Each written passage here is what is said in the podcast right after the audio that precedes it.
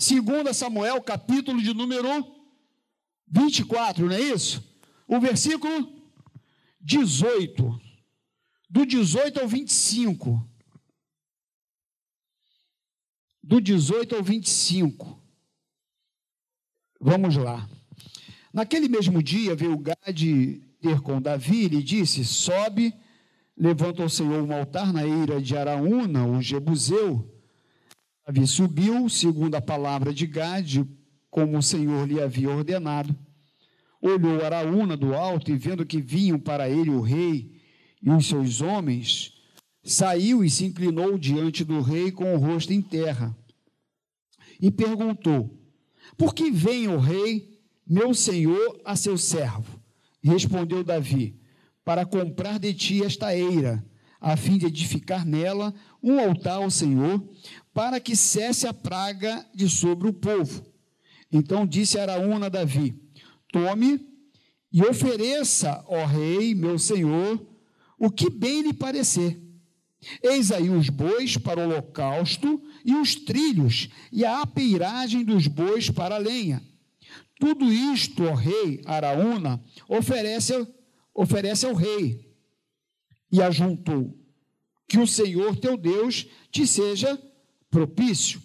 Porém, o rei disse a Araúna: Não, mas eu te comprarei pelo devido preço, porque não oferecerei ao Senhor meu Deus holocaustos que não me custem nada. Assim Davi comprou a eira e pelos bois pagou 50 ciclos de prata. Edificou ali Davi ao Senhor um altar e apresentou holocaustos e ofertas pacíficas. Assim o Senhor se tornou favorável para com a terra e a praga cessou de sobre Israel. Senhor, muito obrigado. Tempo agora de ler a Bíblia e compartilhar a tua palavra. Nos ajuda nesse texto a aplicá-la aos nossos corações. Que teu Espírito Santo possa nos ajudar. O nosso coração é como terra que precisa da sua semente para frutificar. Então, Senhor, frutifique a 30, a 60 e a 100 por um, para a glória do teu nome. Amém. Bom, meus irmãos, como eu falei, esse texto, ele, ele nos fala sobre oferecer sacrifício a Deus.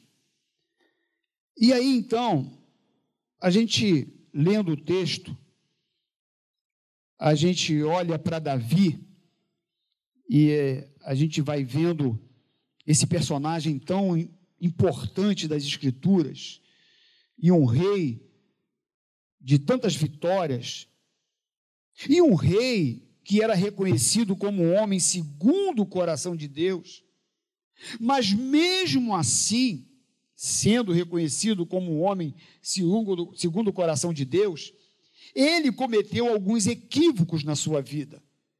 E esse episódio foi um desses erros. Davi era um homem de guerra. E num tempo de paz, ele permite que seu coração fosse tomado por uma vaidade, por um sentimento de grandeza, um sentimento de tipo assim, deixe eu ver como eu sou bom. Então ele chama Joabe, o comandante do seu exército, olha o versículo de número 2. Tua Bíblia está aberta? Que está no capítulo 24 de 2 Samuel, não é isso? Olha o versículo 2. Disse, pois, o rei a Joabe, comandante do seu exército: percorre todas as tribos de Israel, de Dan até Beceba, e levanta o censo do povo para que eu saiba o seu número. Então ele pede que Joabe fizesse o censo do povo de Israel, pois ele queria saber o número das pessoas, do povo. Mas o que nós percebemos, o que realmente Davi queria, era saber o seu poderio. Tanto é que depois de nove meses e vinte dias, olha o versículo 8 e o versículo 9. Olha só, meus irmãos. Depois que ele pede a Joabe, depois, olha o tempo. Assim percorreram toda a terra, e ao cabo de nove meses e vinte dias, contando, chegaram a Jerusalém. E no versículo 9 diz assim: Deu Joabe ao rei o recenseamento do povo. Havia em Israel 800 mil homens de guerra que puxavam da espada, e em Judá eram 500 mil. O que a gente vê também é que ele queria saber o número de soldados que ele tinha, o número de armas que ele tinha. Então, Davi estava vivendo um momento de paz, um momento de tranquilidade, e não havia necessidade dele contar o número de soldados, o número de armas, o número do povo, nada disso. Mas Davi pede o relatório a Joabe, e se você ler o texto, você vai ler que Joabe, no versículo de número 3, ó, então disse Joabe ao rei: Ora, multiplique o Senhor, teu Deus, a este povo cem vezes mais. E o rei, meu senhor, e o veja, mas por que tem prazer nisto? Ó rei, meu senhor. Joabe ainda chamou a atenção dele. Joabe ainda falou para ele, aquele amigo, né? O cara que tem mais intimidade, falou: Ô rei, para que isso? Para que senhor quer fazer censo? Para que senhor quer contar o número de soldado? Para que você quer contar o número de armas? Para que? Multiplique isso por 100. Tu tem, não, tem necessidade, nós estamos em paz. Tu tem um número enorme de soldados e de armas. E tem um, um reino bonito, um povo numeroso. Mas diz aqui o versículo 4 que, porém, a palavra do rei prevaleceu contra Joabe e contra os chefes do exército. Saiu, pois, Joabe com os chefes do exército da presença do rei a levantar o censo do povo de Israel. Então, o que a gente percebe é que Davi foi levado por um sentimento de vaidade. E aí talvez você pense assim: ah, mas isso aí, isso aí foi com Davi. Isso aí não acontece comigo.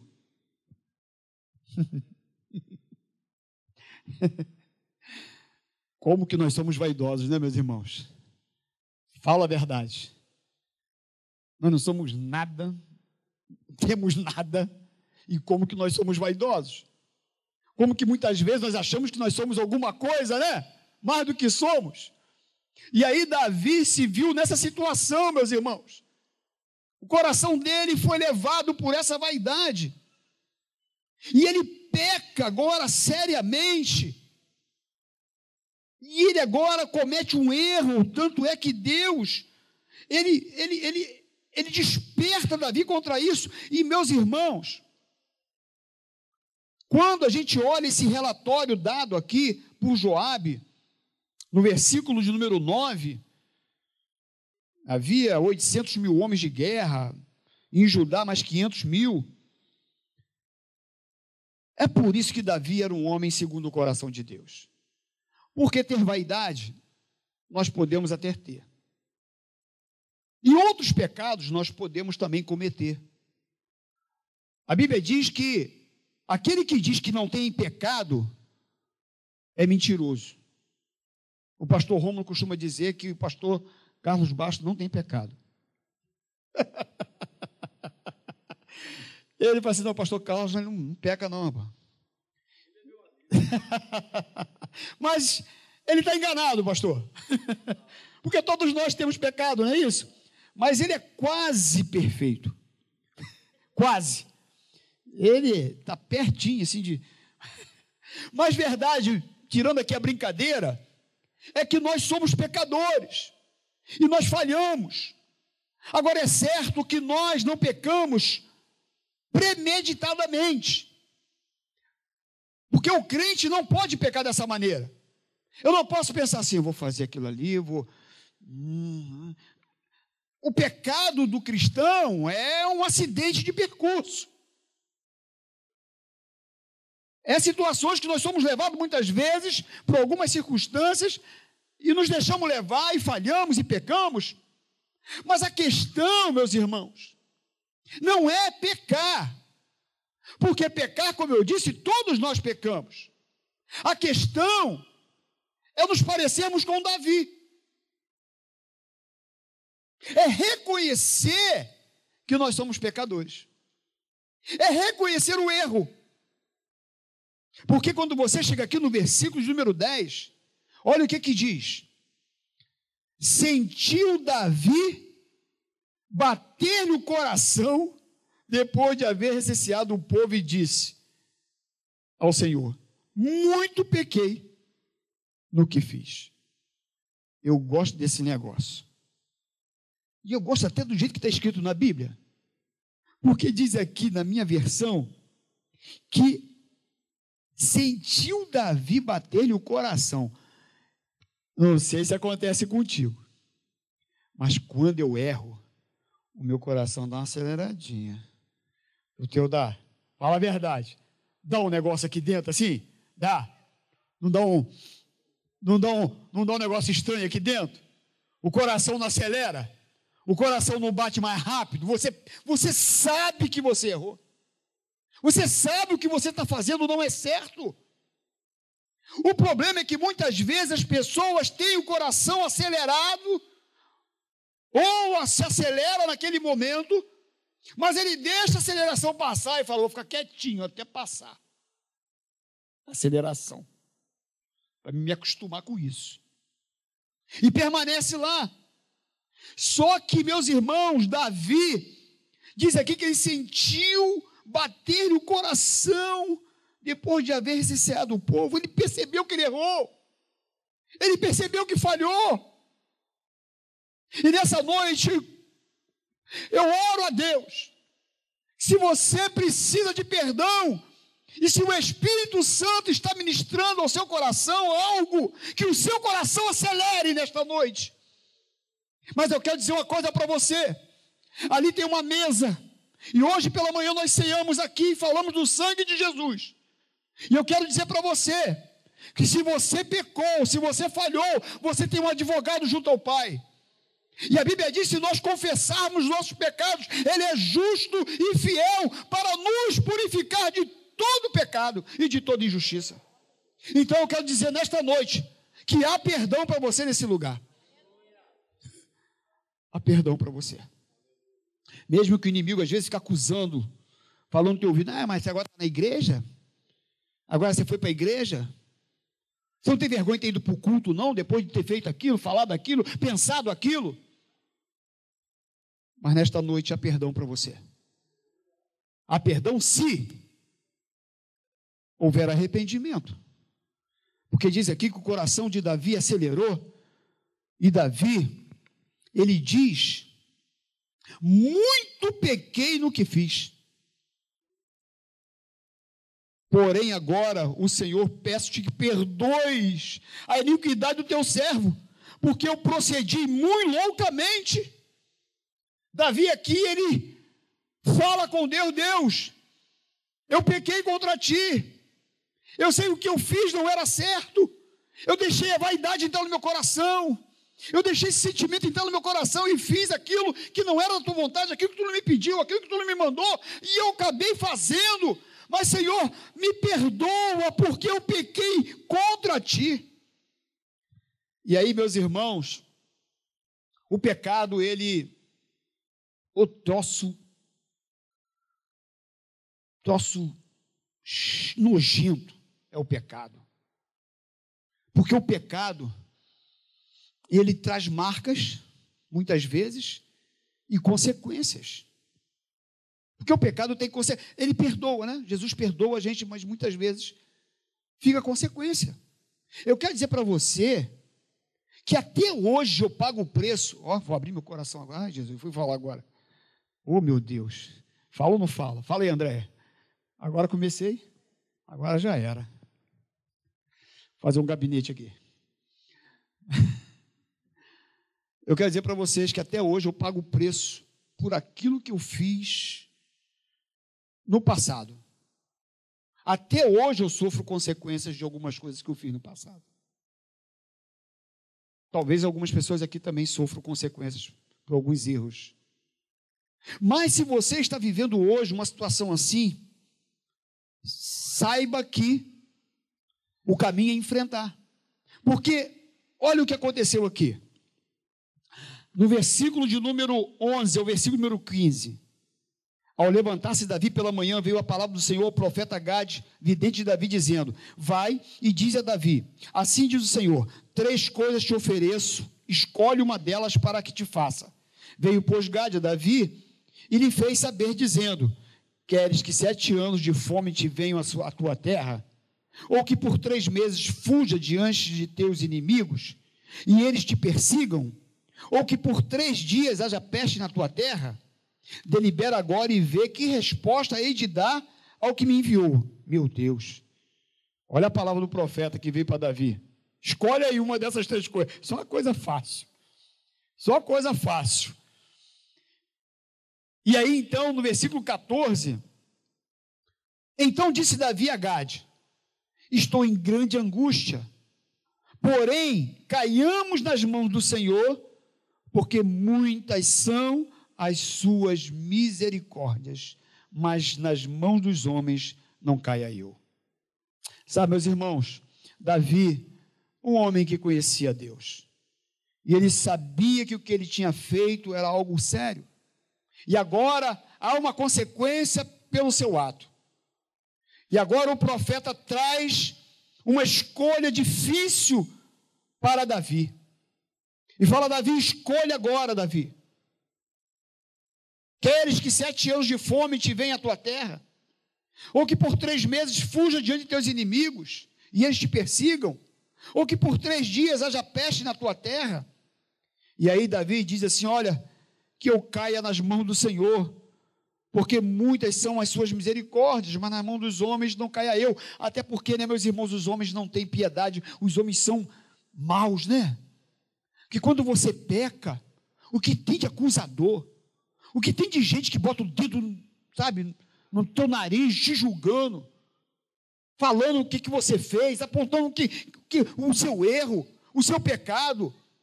Quantas pessoas que deixam vir para a igreja, porque tem alguns que são, se deixam ser usados pelo diabo e afasta a pessoa da casa do Senhor.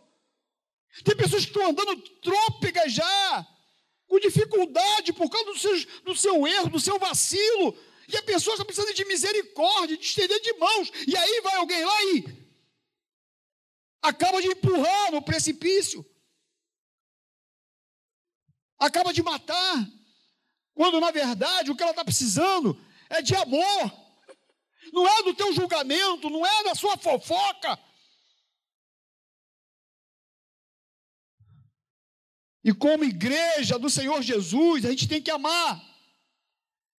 Porque apesar de quem eu sou e de quem eu fui, Jesus me amou a si mesmo. E ele não me julgou. Pelo contrário, ele jogou no mar do esquecimento todos os meus pecados, meus erros.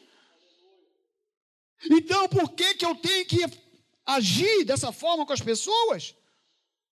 Por isso, Davi sabendo como que os homens agem, ele diz: Eu não quero cair na mão dos homens, eu quero cair na tua mão, Senhor. Porque nas tuas mãos tem misericórdia. Então, nesta noite, saiba que aqui você encontra a misericórdia de Deus, você encontra amor de Deus, perdão de Deus. A igreja é o lugar de você encontrar perdão e amor e misericórdia. Você está no lugar certinho, eu estou no lugar certo, porque, meus irmãos, Você não me conhece. Quem me conhece melhor um pouquinho é minha esposa, que dorme comigo e acorda comigo. Você me conhece aqui do altar aqui de pregar. Mas como que eu preciso da misericórdia de Deus? Como que eu preciso da misericórdia de Deus? E tem coisa que nem minha mulher sabe. Ela me olhou agora assim, ó. Mas fala, tem coisa que é só Deus, né? Tem coisa que é só mesmo lá, no, né? Tem coisas que está é, lá no âmago da alma, que é. Em Deus você encontra perdão, misericórdia. E aí, Davi, meus irmãos, então, ele fala para Deus que queria estar nas mãos dele.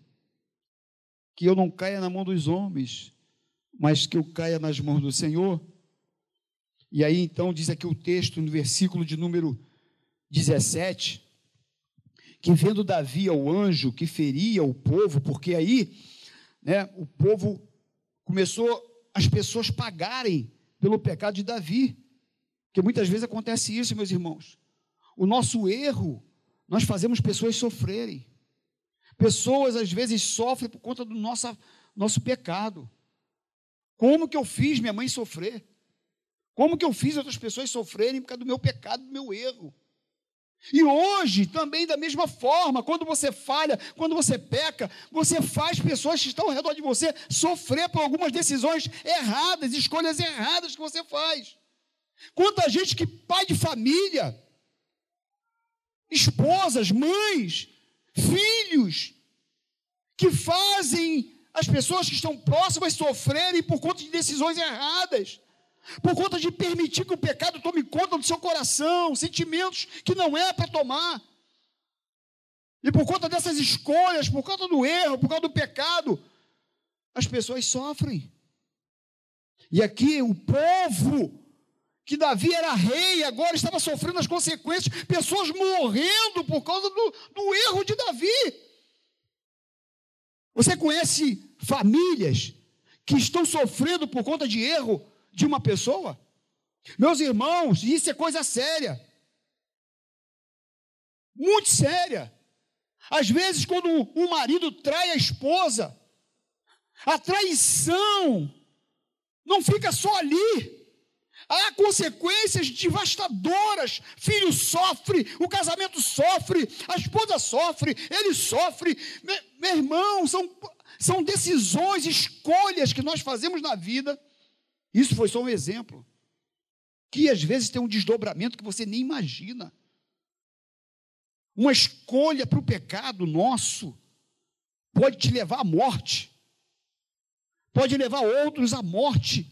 Por isso, preste atenção naquilo que está acontecendo ao seu redor. O Tales tem uma música que diz que todo dia o pecado vem e me chama. E é verdade. Todo dia ele nos assedia. Ele está batendo na porta. O diabo está ao nosso derredor procurando uma brecha para nos tragar.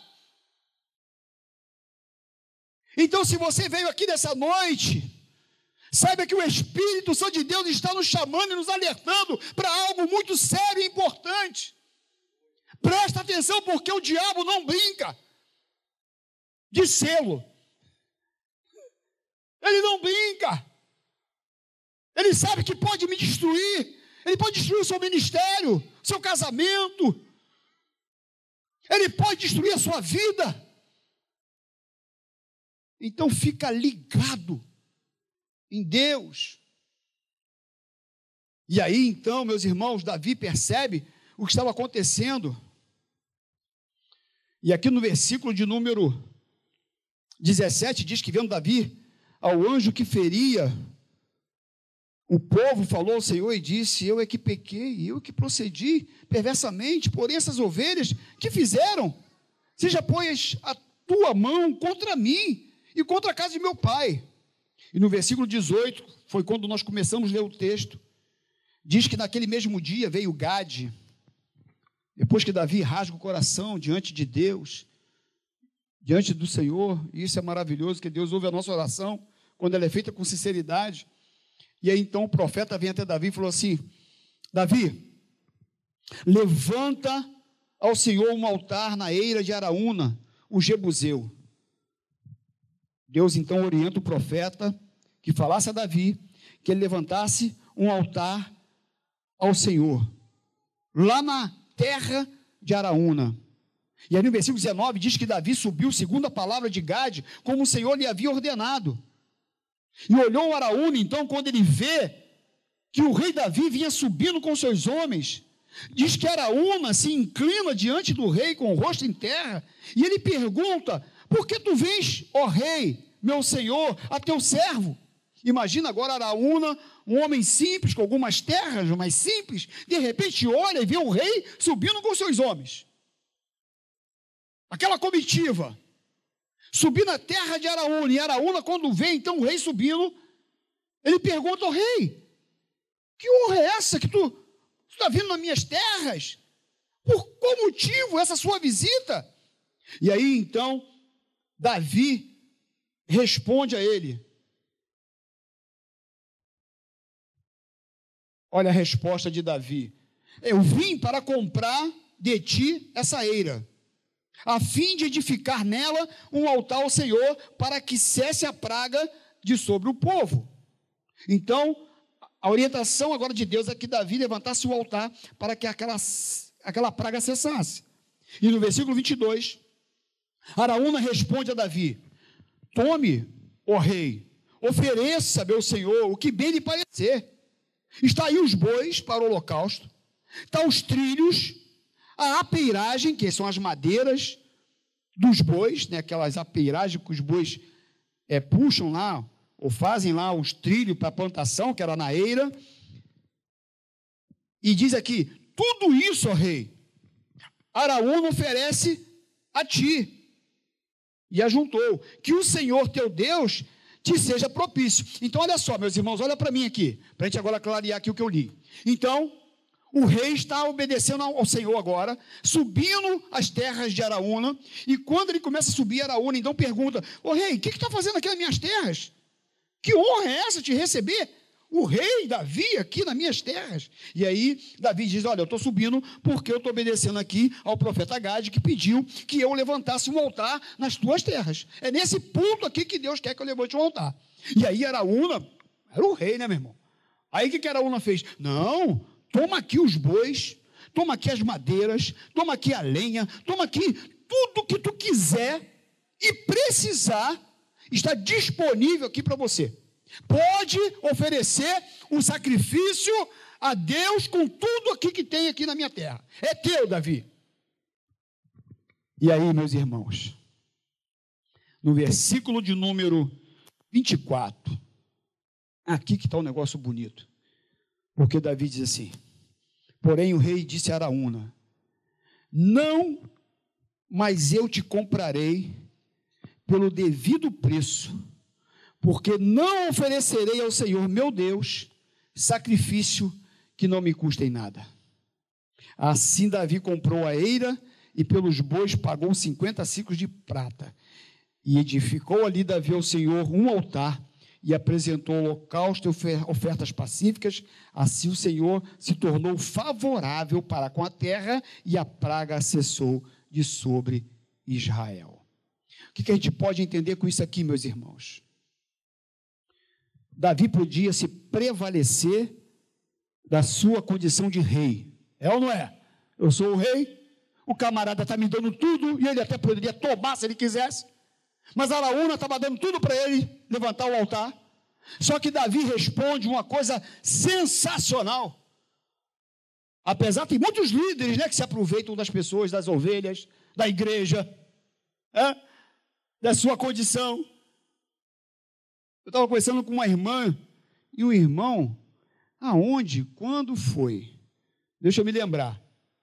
Eles falaram para mim, ah, lembrei um casal falou para mim que a igreja que eles estavam, eles tinham que fazer tudo para o pastor. Tinham que levar o filho na escola do pastor, tinham que fazer compra para o pastor, tinha que lavar o carro do pastor. É, é. Tinha que dar um, uma merendinha para o pastor. É.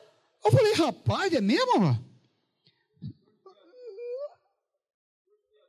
O camarada, rapaz, usufrui.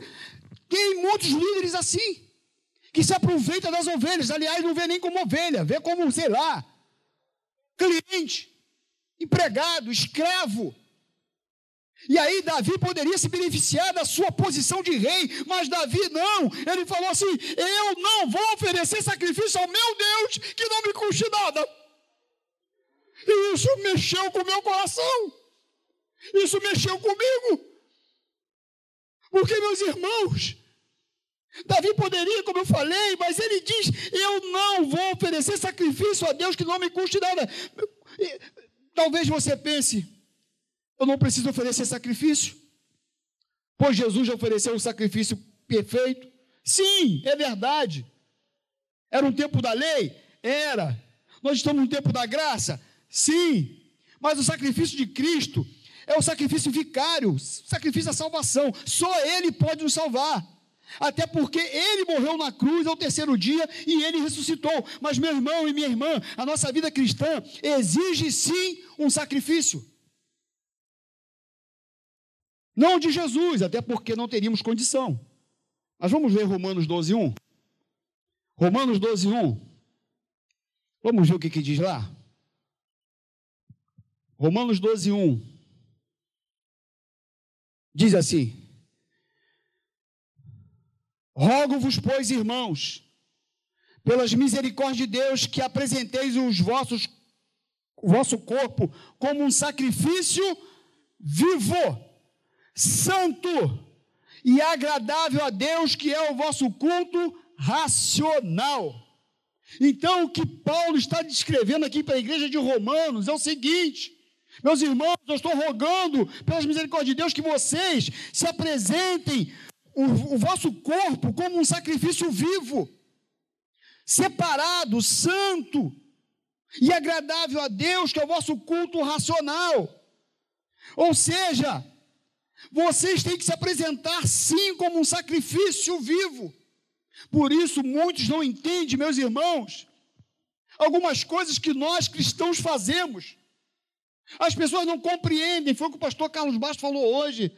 Eu não sei se foi durante a pregação, se foi numa conversa nossa aqui, que a gente já conversou tanta coisa, já ouvi tanta coisa hoje, que eu não sei em que momento foi. já está dando 15 mais 7 aqui, já está misturando tudo. Eu, eu não sei, mas eu sei que foi. O senhor falou o seguinte: ah, as pessoas não entendem. Ah, o senhor falou agora há pouco que o senhor bebia lá no. Ah, foi na hora aqui da reunião do louvor, do Ministério de Louvor, que o senhor bebia e eu só ia para o pagodinho. Ai, não era pagodeiro, não tem cara não. Aí ia para o pagodinho. Aí chegava lá, tomava né, um, um negocinho, aí se converteu, aí depois parou de ir. Aí o pessoal, ué, o que, que houve? Que tu não vem? Ah, tu já foi na igreja de manhã? Aí eu fui, então vem de tarde para cá. Não, de noite eu tenho que voltar. Ué, mas o pastor está te obrigando a você voltar de noite para a igreja também? Ele, não, não, eu vou porque eu, porque eu amo a Jesus. Que eu... Luiz Arão, ó. Colar Luiz Arão, é. E, rapaz, olha só. É daí que vem o Flamengo, essas coisas, é flamenguista. Então, aí, então, aí o Luzerão falou: Ó, rapaz, tu vai voltar de noite para a igreja? Vou, mas por que tu vai voltar? O pastor te obriga? Não, vou voltar porque eu amo a Jesus. As pessoas não sabem por que, que eles estão aqui cantando. As pessoas não sabem por que, que eles vêm para o ensaio dia de domingo de tarde. Por que, que eles chegam antes do culto. Por que, que eles vieram para uma reunião hoje à tarde. Muitas vezes as pessoas não compreendem por que, que eu venho terça-feira, por que, que eu venho quinta, por que, que eu venho domingo de manhã, por que, que eu venho domingo à noite, por que eu venho na reunião à tarde. Muita gente não entende que eu estou lá na praia e quando dá no sábado, e aí eu começo a arrumar minhas coisas e o restante das pessoas dizem, ué, vai embora. Eu falei, vou. Mas por quê? Porque amanhã tem culto. Mas, rapaz, fica aí, rapaz.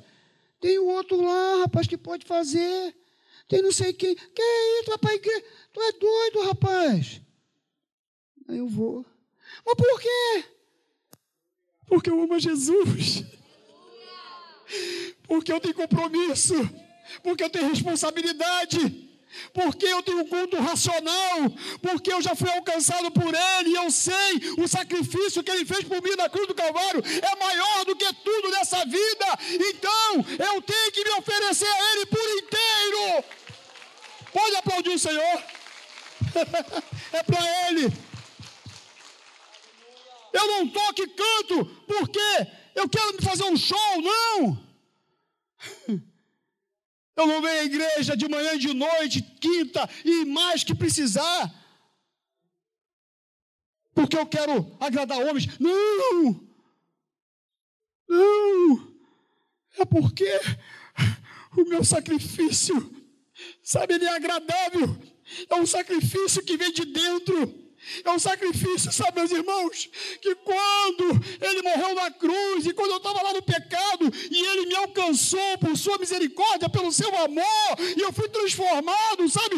Isso, isso, isso sobeja no meu coração a tal ponto de eu querer e ter desejo de estar aqui na consagração no sábado, de vir no domingo de manhã, de vir à tarde para a reunião, de vir para o culto à noite. Eu estava conversando ontem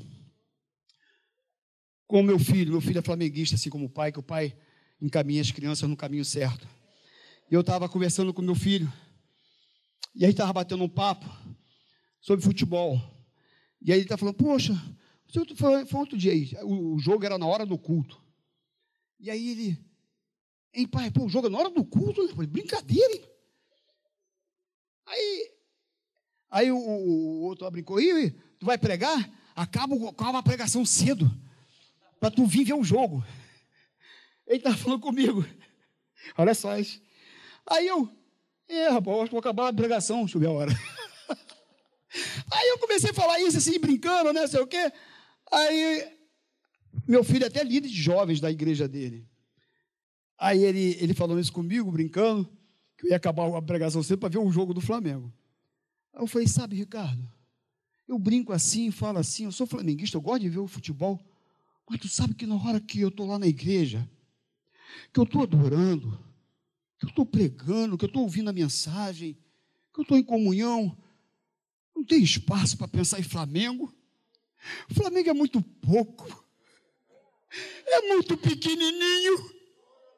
A presença do Espírito Santo, meus irmãos, isso aqui está na casa de Deus, não tem preço. Aliás, isso tem valor. Eu não posso oferecer qualquer coisa para o meu Deus. Eu não posso oferecer um sacrifício que não me custe nada. A minha adoração tem que ter valor. Estevão falou de Abel e Caim na reunião. E tem gente pegando, porque eles foram oferecer um sacrifício a Deus. Vocês estão vendo Gênesis? Vê lá, é, é, Gênesis capítulo 4. E aí, Caim, ele cultivava, ele era alguém é, lavrador, o outro era ovelha, ou ovelha, o outro era, era ovelha, o outro era pastor de ovelhas. E aí então, eles foram levar uma oferta a Deus. Quando Abel levou a sua oferta para Deus, ele foi no rebanho e olhou a melhor que ele tinha. A melhor que ele tinha, a mais bonita, a mais gorda. E ele levou para o Senhor. Inclusive, Caim olhou assim e falou: Vai levar essa, a melhor? Aí ele falou: Para Deus é a melhor. Caim, quando foi levar a oferta dele, aquelas frutinhas que estavam caídas no chão, aquelas frutinhas que passarinho já tinha bicado.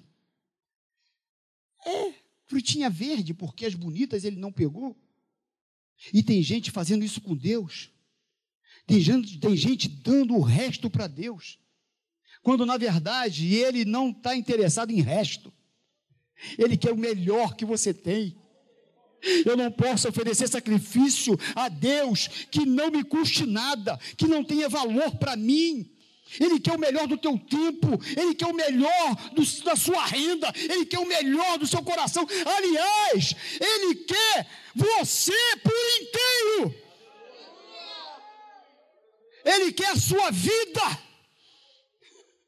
Ele está interessado no teu coração. E a Bíblia diz que os olhos do Senhor passam por toda a terra para se mostrar forte para com aqueles que têm o coração inteiro nele. Não é parte, é inteiro. É inteiro. O que você tem oferecido a Deus? Qual é a sua oferta? Tem te custado alguma coisa? Araúna queria dar tudo para Davi. Tá os bois, madeira, tudo aí. É só pegar e oferecer sacrifício? Davi não. Eu não posso oferecer sacrifício que não me custe nada. Tem que ter valor. É entregar minha vida como sacrifício vivo. Ele é a minha fonte, minha colheita e a minha herança. Aliás, Ele é o meu tudo. Ele é a razão da nossa vida. Ele é a razão da sua existência. Então, assim como Davi nessa noite, nós temos que nos arrepender desse culto miserável que muitas vezes a gente oferece, desse resto que a gente tem dado, oferta de Caim, quando na verdade ele quer uma oferta de Abel. Assim como Davi, temos que nos arrepender e dizer para Deus: eu não quero mais uma entrega parcial, mas sim uma entrega por inteiro, uma entrega total. Sacrifício vivo, santo e agradável a Deus. E eu tenho certeza que a sua relação com o Pai, ela vai mudar. Hoje é noite de perdão. Hoje é noite de restauração. Hoje é noite de você subir o monte de Araúna. Hoje é noite você subir o monte de Araúna e dizer: Eu não vou oferecer sacrifício que não me custe nada.